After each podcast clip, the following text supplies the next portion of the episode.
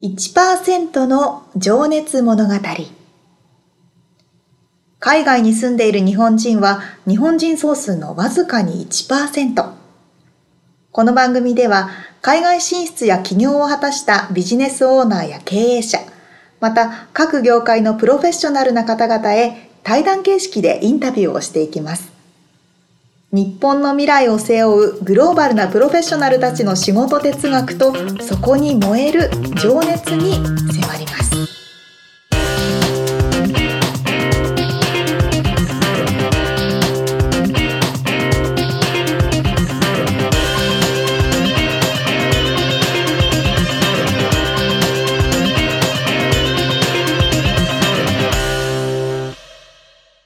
こんにちはこんにちは。1%の情熱物語始まりました。はい、今回第12回目になります。そうです。はい。ありがとうございます。ありがえとうございます。ーでね、導入のお話をはいはい。今日何しようかと今話をしていてですね。えええっと僕が昨日あの日本からうん。友達の甥っ子の18歳の少年がですね、ほうほ2週間ホームステイでうええ。遊びに来ていて、一人で？一人で。であのなんかまあ飯食いに行っただけなんですけど。あのそれでいろいろお話をした時のうん。ちょっとお話をしたいなと思ったんですけど、ええ何にもちょっと今考えないで今話し始めちゃったけど。なんでなんでアメリカ来たんですかね？いやなんかねファッションに興味があってほんでまあ高校卒業なわけですよ、はいはい。18歳で。うん3月にね、ほんでまあ友達はなんか卒業旅行で大阪とか、うん。に遊びに行ったらしいんだけどその友達との旅行はやめてお。自分であのお親にお金をちょっと借りて返すからと。うんうん。アメリカ行かしてくれと言ってあの一人でホームステイ先で英語も喋れないんですよ普通に。うんうんうんうんうんうん。でまああのなんかメルローズってこっちのねファッションディストリクト、まあちょっと違うか。まあファッションの聖地みたいな感じですよね。あのお店がねうんうん。いっぱいあるようなところにバス乗って行ってなんかすごい有名人有名人っていうかそのその業界ではすごく、あの有名な人に会って超興奮したみたいな話をしたりとかね、でも本当自分の目で見るって全然違いますよね、そ私もそういえば昨日友達と話していて、う、うん。高校の同級生中学の同級生とか、うん、アメリカだけじゃなくて世界に出てる人がすごい多いんですね。沙織ちゃんの同級生。私の友人とかオーストラリア2人フィリピンアメリカもニューヨークと LA あと、えっと、ドイツへとえかスイスとかに嫁いだ子もいるし、へえそういう国際的な学校だうん、普通科です。あへえなので多分そういう、まあ周りにそういう人がうん、多いのかもしれないですけど、うん。結構こう世界にね出やすい環境ではありますよね。うーん。でも本当に来てよかったっすってもう何回も言ってて。そうなんだ。めちゃくちゃ絶対また戻ってきますからとかって言って。一回見るとね、うん。そうもっともっと知りたいって欲が出ちゃうんですようんだね。からちゃんとねお父さんにお金を返して ね。お金を貯めてまた来てほしいなと思ってますんで。あのでこのポッドキャストも聞いてねって言って言っといたんで聞いてたら聞いてくれるかな。また来てねっていうことで。はい。そんな感じのお話でした。はい。はい。さあ今日のインタビューなんですけれども、はい。ラッシュディラックディッシュカレーの瀬尾さんのはい。お話の最終回です。はい。今日はねまあ仕事。まあちょっと僕がいろんな方に質問してるあの仕事哲学って何ですかっていう質問から、えーまあ、将来の向けたお話なんかを伺っておりますので、はい。最終回。聞いてください。はい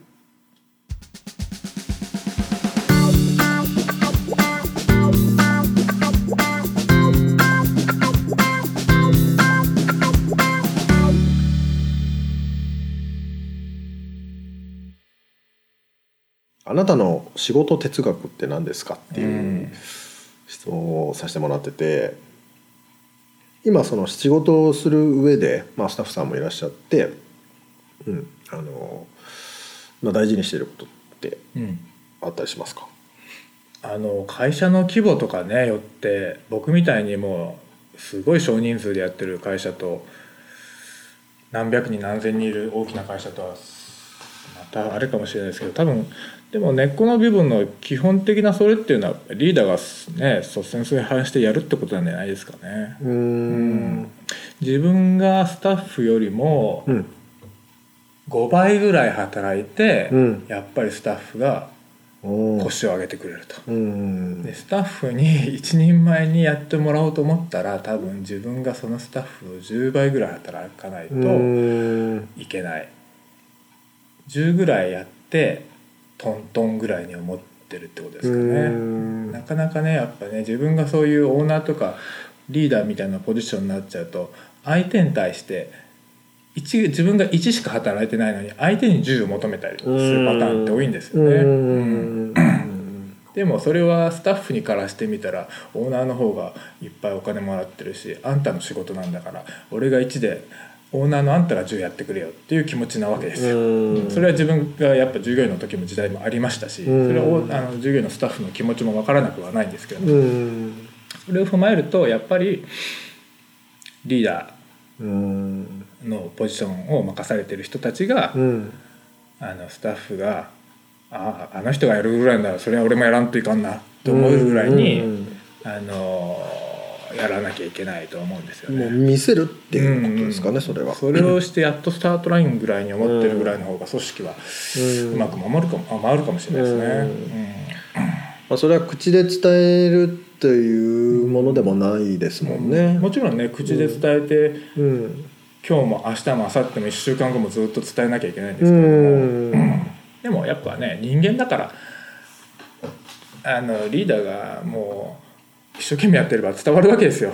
特に僕なんかのチームなんていうのはもう少人数だから、うん。ね。まあ、常に見えてるわけですから、ううん。んだからそこでねなんかのんべんだられてやってたらそれはスタッフも動かないですよね、うん。スタッフさんはちなみにアメリカ人のアメリカ人方です。かね。はいうん。それでね国籍に関係なくて、うん。アメリカ人だろうがメキシコ人だろうが、うん。ね、中国人だろうがどんな国籍の人であろうがやっぱり人間同士のそれなんでチームなんで、うん。ねあの絶伝わ対伝わると思うんですよね、うんだからそこをそれが哲学なのかとか言われたらちょっと分かんないですけれども、うんうんそこはまあモットーにしていかなきゃいけないんじゃなういかなと、ん。なるほど。まあ、もうね。でも本当にね、あの現場うんって感じがね、しますよね。現場っていう、なんていうのかな。ライブ感覚です。スライムな感じうんお客さん一回僕もね見させていただいたことがあるんですけども本当にひっきり出しにお客さんが並んでてもう次から次からオーダーは来るわこっちは作らないといけないわをですごいあのな中でうん。やっぱあの僕はずっと今でも思ってますけど飲食のプロだとは思ってないんでやっぱ飲食畑でねずっと修行してようやく独立されたとかそういう人間ではないんで、うん。なんかこうねそこで勝負しても勝てないだろうから、うん。まあお客さんに喜んでもらう、うん。エンターテインメントビジネスだと思ってるんですよね、うん。うん。だから来てくれたお客さんにあの感謝の気持ちを伝えるなり、うん。ね、例えばその人が髪切ってたら「あ前と違うね」とか、うん。まあ、そういうちょっとしたコミュニケーション自分のできる範囲でのコミュニケーション、でもね確かに本当にこの間僕もちらっと見させてもらった時にメニューをやっぱ覚えてらっしゃいましたもんね、ん。あいつものみたいな感じでね、もううちで言うと常連。90%ぐらいがうん。リピートのお客さんなんで、うん。もう僕も何をお客さんがその人がオーダーするか分かってますから、うん。別にその人が何も言わなくても勝手にメニューこっちで書いちゃって、うん。もういつものねってことで、うん。あのやってます。まあそれはねお客さん側も嬉しいですよね覚えてもらえるそうですね。うん。そその辺は屋台商売っていうのはそういうちょっとライブ感覚の、あの それがうん。お客さんとにまた来ていただけるうん強いパイプ作りっていうのが大切かもしれないですね。うん。でもね本当に分かりやすいっていうかもう目の前でお客さんがね喜んでしかもそれを食べていて、あのオーダーしてそこで出す、提供してっていう分かりやすい。そうですね。目の前で食べてもらってそこに目の前に笑顔が,、笑顔があるっていうのは、うん。あの楽しいです。ね、はい。一番それはね 嬉しいですよね、うんなかなかレストランだとね厨房とあのお客さんが食べるフロアが確かに違ったりするわけですか。うん。なかなかね自分が作った料理がどういう顔してお客さんがうん。食べてるんだろうかと、うん。見えない場合もありますけど、うん。ねフードトラックっていうのは本当に目の前でうん。食べてますからね、うん。でみんなそこで記念にその写メを写メというかね写真撮って、うんうんまあ、エアストリームがかっこいいので そういうこともあると思いますけど。おーなるほどですね。じゃあちょっとあの時間もそろそろあれなんで最後のちょっと未来にはい。関して今あのーそうだな毎日意識してしていることってありますか？っていう質問もちょっといろんな方にさせてもらってるんですけど、はいなんかあります？そういう習慣というか。うん。日記を書いてます。あそうなんですね、うん日記を書いてますよ。それは何？あの手で？いやあのアプリで。あへえ、でなんかよくあるじゃないですか。5年前の今日はうん。こんなこと書いてたんだとか、はいはいはい。うんそんなのやってますけどね。あ5年前の今日事故してあそれからまた何ヶ月も営業できない日があったなとか。あれからそんなん多いっすね。そんなんばっかりですよ。本当に。へえあの僕を後ろからぶつかってきたメキシカンは無免許で飲酒運転でおおけんなかったけどあの人は今どこで何をしてるんだろうかとかね。おーまあでも。日記を見ながら。確かに。事故もね多いですよね。それは 常に車のあのストリートの上にいるわけですよね。そうですそうです。それでも日記書いてるのはなんか目的というか。うーん。やっぱりね、自分と振り返るうん。ツールとしては一番いいんじゃないですか、うん。うん。で日記で自分しか見ないから別にカッコつけて何を書くことがね、そうですね。か関係ないし、うん。なるほどなるほど。やっぱりねなかなか商売とかしてるとあの人はあんなに営業売り上げだとかねトラックでもうん。僕はこれだけしか売ってないのに、うん。あの隣のトラックは僕よりも何倍も売り上げてるとか誰かの他人と比較しちゃいがちですけれどもね、うんまあ、それはそれでメニューも違うしやり方も違うし、うん。別のもんだから、うん。あの人と比べなくても、うん。日記を見ながら、うん。あ1年後前の、うん。ね、コーラ1本しか売れなかった僕よりも今日はコーラ2本売れたなとかね。なるほど。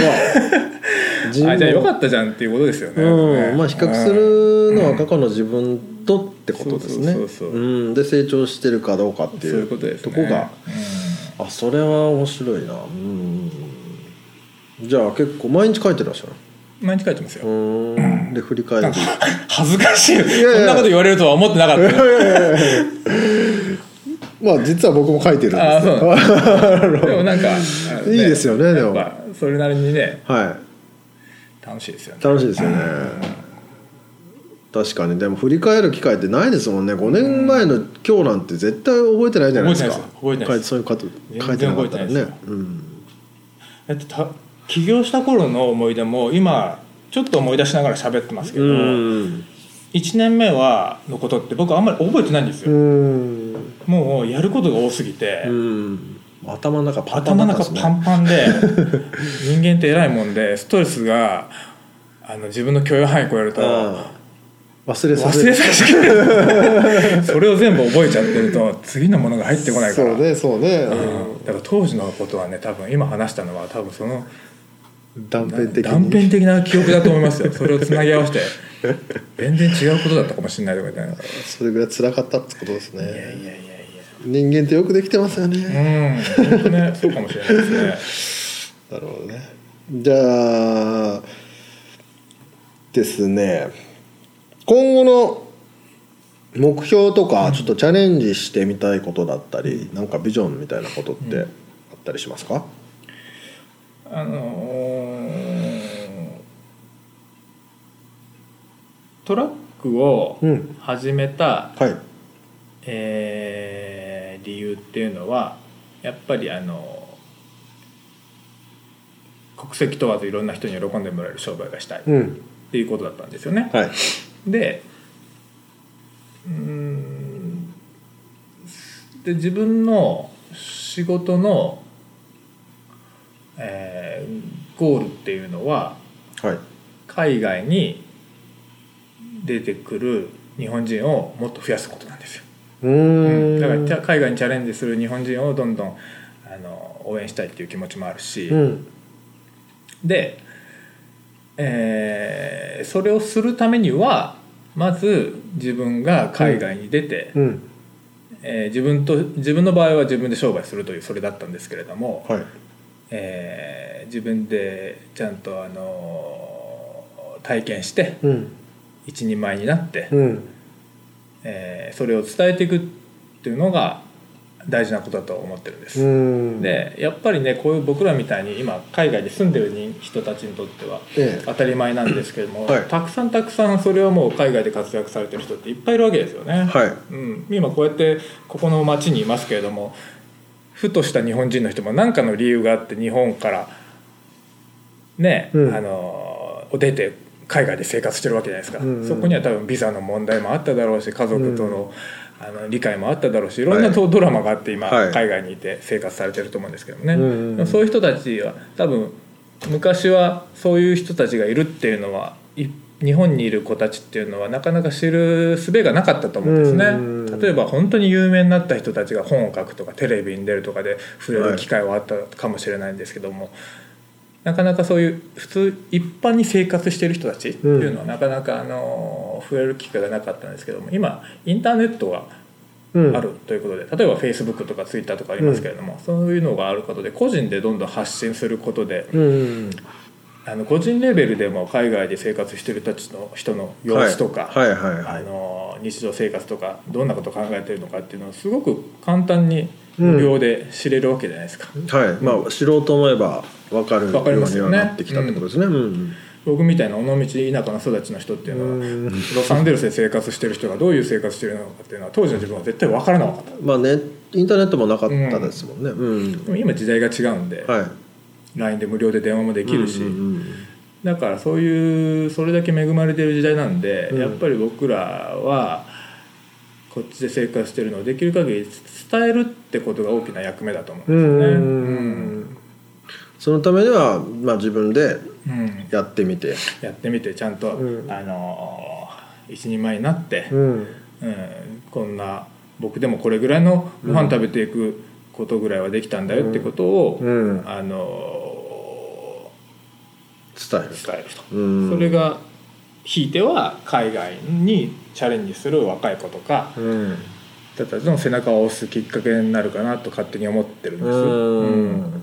だからねやっぱり自分が通ってきた道はもう頭が痛くなるような、あのそればっかりでしたけども、うん。あのまあやってみて、うん。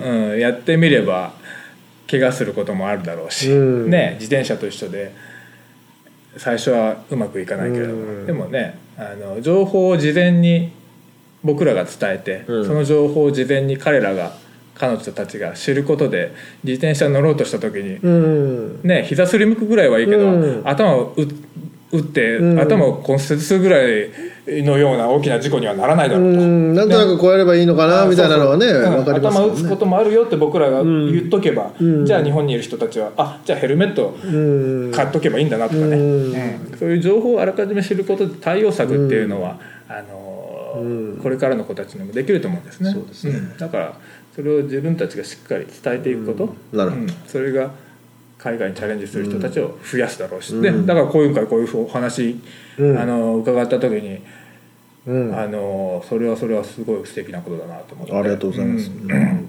うん。でもまさにあのこのねタイトル通りそのものの人というかね1%の情熱物語の1%は誰もやってないことをやってるっていう意味でもあるので。ね、そんなエアストリームでってアメリカで日本人のみならずですよねそれは。アメリカでそれやってる人誰もいないわけで。まあねエアストリームで商売はやるなよっていう。あのまあ、まあやってもねややるなよというかやったらやったででもそれは唯一なので先ほどの冒頭の話じゃないけどその映画のね、話とかが来るわけですもんね。そうですね。まああのやっぱり後発隊としてやるには、うん。誰かがやってきた道を行かない方がいいかもしれないですね。うん、それはもう誰かがしたことなんで、うん。その道を歩いてもその人がうん。歩いてた道を、うん。あ後ろからあのついていく結果しかないわけですよ。ううん。ん。まあということはその怪我しない程度には見つつうん。も誰もやってないことをやるってことそうですねですかね。それはあの大事なことだと思います。うん。ジャッキー・チェンが成功したのはブルース・リーのようにシリアス面でいかなかったという。まあ、知らない程度に 体張ったというそうことですね。そうコメディ面をしたことであれだけのスーパースターになったという。そうですね、うん。確かに先人がやった同じことやってたらね。うん。うん。にダメだったかもしれない。ここは大事かもしれないですね。うん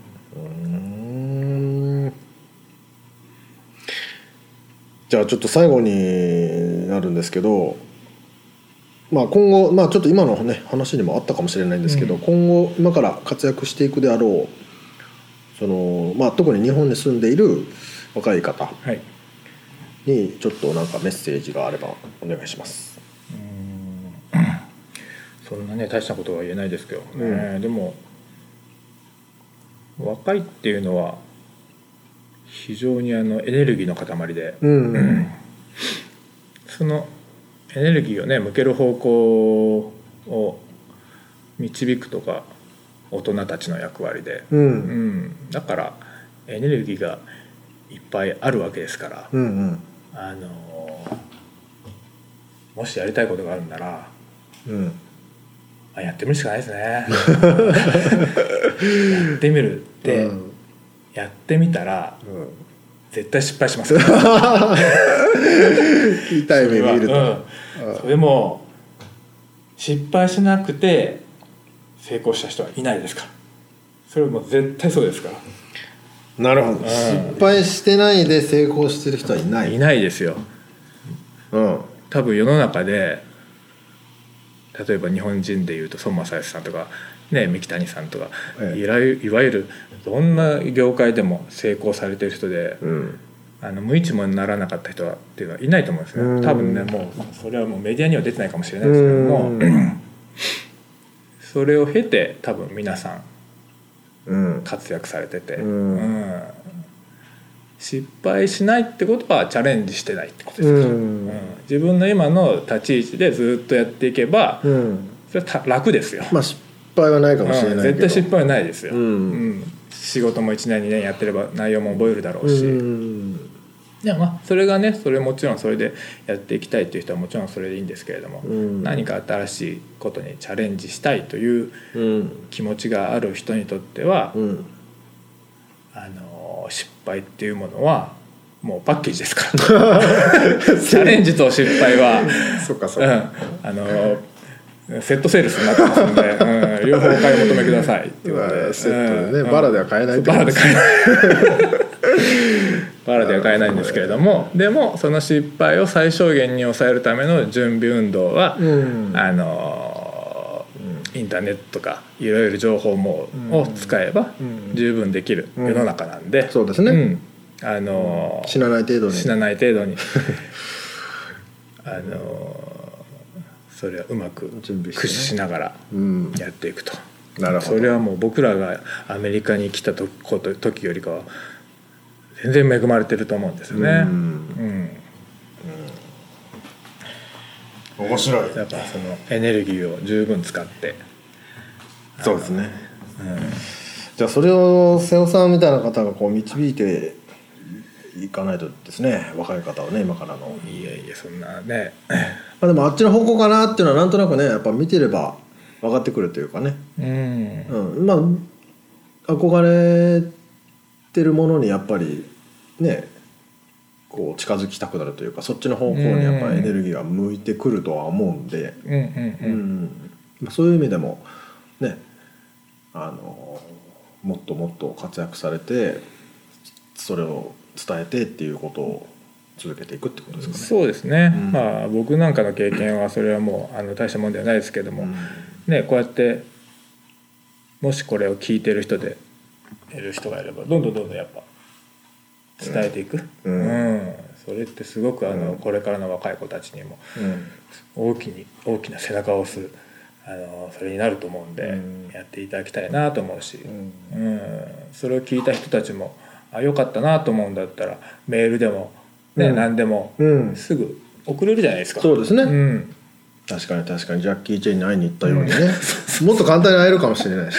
瀬尾さんだったら多分会えますよ、あのここのあのラジオにアクセスしてもらってればあの連絡先多分お伝えできると思うんで。そうですね。でも本当にね、世界唯一じゃないですか？エアストリームでフードトラックやまあいつそのちょっとそれは言い過ぎかもわかんないけどそんな人はでもなかなかいないんで、うん。その話を聞くだけでもね価値ですよね、うん興味がある方はあのぜひ瀬尾さんに合わせろと。あの連絡をいただけたらセッティングしますんで。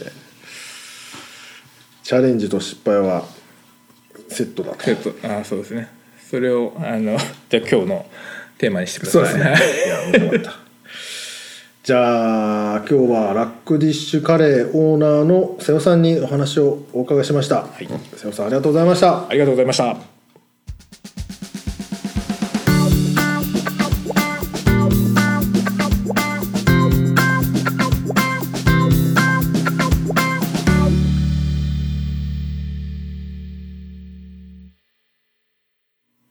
失敗していないというのはチャレンジしてないということですねはい。瀬尾さんがおっしゃるとすっごくそうですね。説得力ねありますよね説得力が失ね敗しまくってますからね。ね。まあ失敗と呼ぶかどうかもね。この失敗の定義はまたこれ。失敗と思わなければそれは失敗ではないので諦めなければね。うん。でもやっぱそれがあったからこそ今のねうんあの成功してらっしゃる姿があるわけですから。そうですよ。うん。なんか5月から世界一周旅行に行くらしいですからえね、ー、さあそれがあのフードトラックをされていらっしゃるあの、ま醍醐味というかね。そうですね。自分で好きな時に、うん。好きなように。そ大変なところもあるけれどうも。そうあいいです好ねきなところで商売ができてね。いやー純粋に羨ましい。まあでもねその見えないところで大変なこともやっぱあると思いますし、うんもちろんそうですね。ねまあちょっとそうだ僕あれだ日記をねうんうん。書いてますかって話して僕書いてるんですよ僕も実は、はいはい。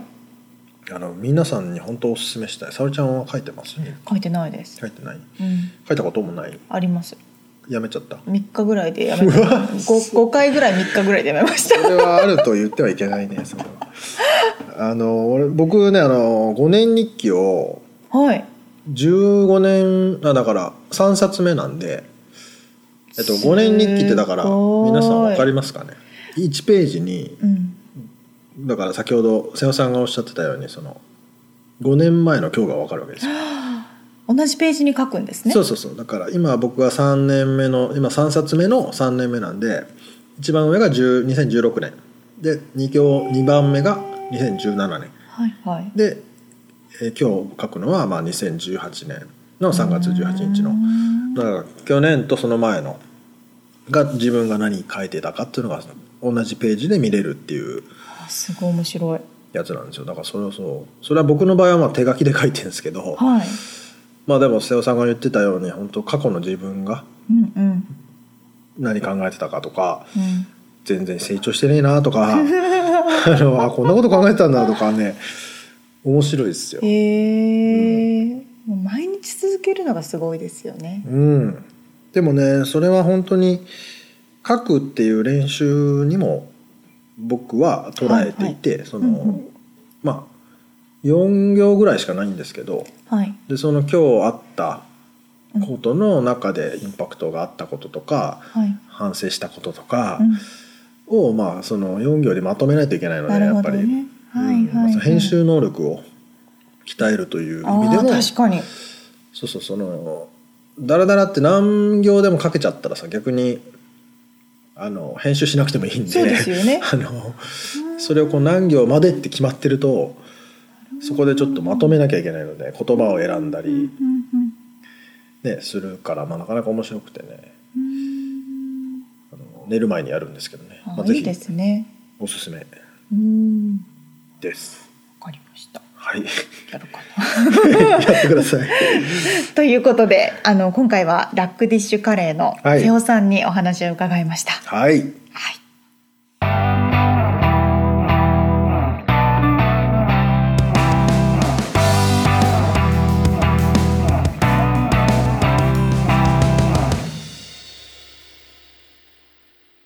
リアルアメリカ情報。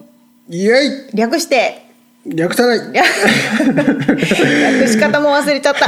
さあということでロサンゼルスから現地のアメリカのですね、はい。ビジネス情報ですとか、うん。生活情報をお伝えしていくこのコーナーなんですけれども、はい。今日は日本からアメリカに出てきている日系企業のうん。数などなどについてお話をしたいんですがはい大体現状どのくらいの会社数、うん。米国に進出していると思われます？日本からアメリカに拠点をも出てきてまあ今現在営業してるってこと？なんかね。そうですね。大体ですけど。30004000もう全然違います。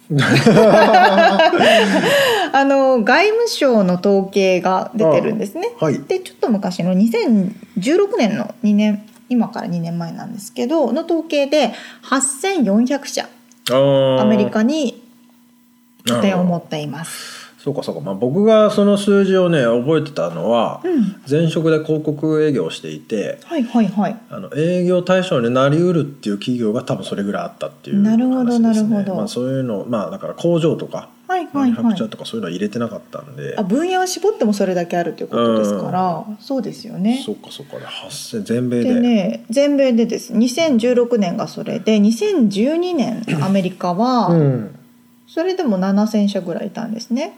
ちょっと減ったんだよね。あの2012年が7,000社で2016年がああそういうことか。じゃあ8,500社だから増えてるんです。ね。はいはいはい。ちなみに中国に出ている日系企業数。それは多そうだな。ものすごく多いです。2016年アメリカに出ている日系企業は8400社に対して中国は3万2000社ああ桁が違うね。桁がとんでもなく違うんです。ただ前年と比較すると、うん。アメリカの場合はうん。7%増えてるんですけど中国の場合は3%減ってるんですよ。2016年の時点で？時点で2016年の時点で。なのであの中国に進出する日系企業数っていうのは横ばい、うんうんうん。うんあんまり増えたり減ったりもしない？もしくはちょっと減ってるかな、うん。まあ、ちょっとね経済に中国ねそろそろ停滞かなみたいなうんね、うん、そうですね。感触もありますからね。でアメリカはあの正確な統計ではないんですが、そのと他の統計とかでもどんどん増えている、うん。で9,000社を超えたみたいなお話も聞いたので、うん。米国進出する日系企業は現状では増えてます。もっと増えてほしいですね。ねえ。そうそれで私もあの、ビジネスの現場でお話をして、なんでアメリカにいらっしゃったんですか？なんでアメリカでビジネスをされてるんですか？とお話をした時に、うん最近よく伺うのが日本の市場があの、シュリンクしてる。もううん。シュリンクもしているし、うん。飽和状態はいはい。になってしまっている。うんうんうんやっぱ人口の面とかでも国土の面とかでもこれ以上広げられる伸びしろが少なくなってる、なるほど。そうするとアジアにやっぱり最初に出やすいから出ますうん。ただアジアもだんだん飽和してきてるそこでやっぱりアメリカに行きたいっなるほど。ていうふうに出てきてる方が多いかなって感じはするんですけどうん。あのこの前ですねうん。世界を飛び回っている駐在員の方とお話をしたんですねうん。でその方はヨーロッパでもマネージャーをされていてうん。ヨーロッパに進出したその、えーブランチ業界は言えない？業界はですねえーっと製造業です製造業。はい、はい。製造業の会社の方なんですけど、で電化製品とかも作ってらっしゃる、うん。ヨーロッパとアメリカって何が違いますかって聞いたんですよ、うん。ヨーロッパも EU があってすごい大きな市場じゃないですかうん。ヨーロッパの場合は、うん。その EU の中で何十という言語があり、はいはいはい。全て政府のうん。法律も違うとうん。EU といえども、うんちょっと始めようと思って何かをスタートしたらまたすぐ次の隣の国で止まってしうまうんっていうことがあると。ただアメリカの場合はこれだけ広い国土これだけの人口がいる中で、うん。言語は一つ、うん。政府も一つ。うん。で一回始めたら一気に全米に広がると、うん。そういうメリットがある場所なんです。というふうにおっねしゃってました。うんうんうん。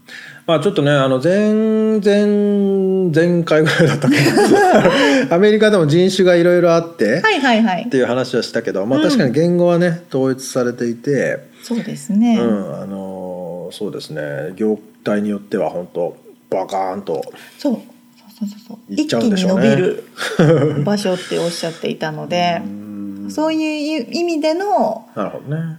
アメリカンドリームなんですうね。んそうですよね。まあでも本当になんかまたアメリカにこう戻ってきてうんたかなっていうなんとなく感じはしますよね。この一昔前は日本がねアうんメリカ、まあ、西洋欧米か。はいはい。欧米って言ってて、まあ、欧と米は全然違うけど、うんうんうんうん。あのアメリカに憧れてうん。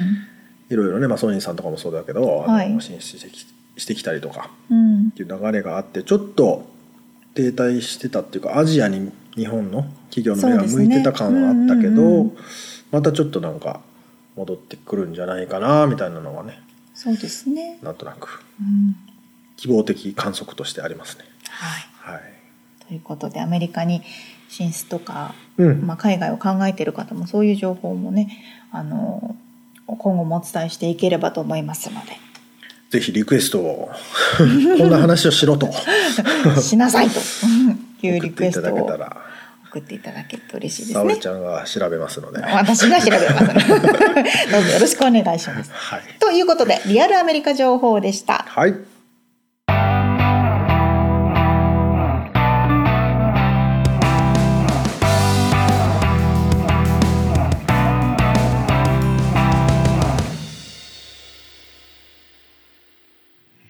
さて4月も終わりではい5月6月やっと夏が来ますよみつさん。もう夏が来るぜって嬉しいっすね 本当に嬉しい LA もね結構寒いんですよ。なんかあの意外とうん東京の気温と比較すると、同じだった日とかも結構あるんですよ。冬冬冬はね。マイナスとかまではいかないですけど、何度ロサンゼルス。摂氏じゃなくてなんだっけ？箸じゃなくて摂氏かはいはい。摂氏。摂氏だって6度7度とか下がりますよね。LA あそ朝晩。ううん みつさん海に入ってるから。いや いや俺あの歌詞で見てるからあのそうですね58度とかそんなんだね寒くてあ寒いですね。ううんんうんうんまあでも東北のね方とか北海道とかもえらい雪降ったみたいで、ね、そうですよね。今年はね。それに比べりゃ天国ですよ高いです。まあでもとりあえず夏が来ますので。そうっすねはいみんなでサーフィン行きましょう盛り上がっていきましょう。はい。ということで、さあ、あの、今回ご紹介した内容ですとか、詳しい情報、他のもろもろ参照情報などは、うんウェブサイトの方に記載しております。はい、podcast.08. 噛みました。うん、podcast.086.com podcast.086.com はい。もしくは1%の情熱物語で検索してみてください。検索しちゃってください。はい。そして iTunes のレビューとかね、みあのミツさんへのコメントとかも。あそう。お待ちしておりますので。コメントもお願いしまお願いいたします。さすはい。あということで今回のねラックディッシュカレーの瀬尾さんのお話面白かったですね本当にね面白かったですね。次回はどんな方にインタビューをするのかうんまちょっと。まだ決めてないですけど そこら辺もお楽しみにしていてください。はいということで1%の情熱物語次回もお楽しみに。ありがとうございます